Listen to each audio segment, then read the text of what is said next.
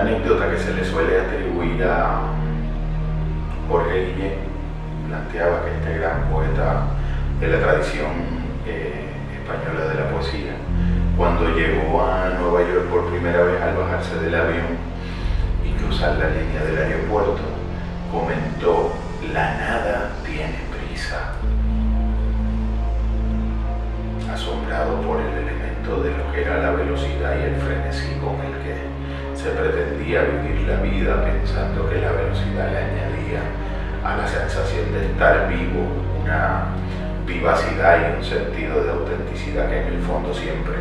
resulta ser cuando menos engañoso y la inmensa mayoría de las veces falso. Me hacía pensar esa anécdota en un momento en el que participando de un proceso dialógico con una persona muy querida le sentía esa, ese sentido de urgencia, ese sentido eh, de prisa y de aceleración en el cumplimiento de todas sus tareas porque de algún modo quería llegar a algún lado y le decía, ten cuidado con la aceleración y la prisa porque la velocidad puede ser mala consejera y te puede crear la sensación de estar yendo incluso a la velocidad de la luz hacia ninguna parte. Establece también que hasta cierto punto eh, la experiencia del movimiento, de la velocidad, de la aceleración y de la prisa de nuestro tiempo histórico. No permite aquellos milagros que de algún modo empiezan a acontecer cuando, como dijera en otros momentos, vamos practicando el suave y sosegado arte de aprender a sentir y a gustar de las cosas internamente. Internamente en el espacio del pensamiento, en cuyas aventuras muchas veces no son siempre las del espacio, cosas que me hacen decir, como en algún momento suelo comentarle amigos y allegados cercanos, la tristeza de vivir el milagro de la experiencia de ser una mente sin poder disfrutar de todas las virtudes y las experiencias que eso permite. Lo que me hace decir a veces que es una tragedia el sentir que muchas personas tienen que de algún modo ir y viajar a las islas griegas para poder sentir lo que muchas veces puede uno sentir cuando va a la panadería de su pueblo a tomarse un café y a conversar con los amigos. No siempre en el tiempo eh, la vida es una sucesión de momentos,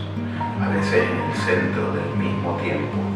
la vida es la propia eternidad de los momentos. No siempre en el espacio la vida es un desplazamiento de un lugar hacia otro, muchas veces en el mismo centro del espacio en el que te encuentras, la vida es el infinito de todo el parte. Es increíble la manera en que se relaciona este asunto de la manera de sentir internamente lo que son nuestras experiencias externas y la manera de desconectarnos de la posibilidad de sentir internamente muchas experiencias externas en las que de algún modo muchas veces vamos en el proceso acumulativo de ellas para poder generar la experiencia interna que solo internamente puede ser hallada. Este elemento de lo que es desplazarse en el espacio, viajar, ir a España, al viejo mundo, cruzar a los lejanos orientes,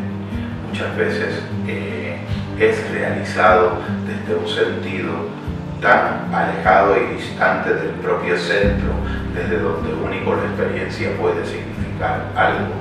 que de algún modo pretendemos sustituir con desplazamientos espaciales externos. La gran aventura del pensamiento de poder ir significando por los lugares y las cosas pausadamente la verdadera cualidad y textura de lo que es vivir en cada momento.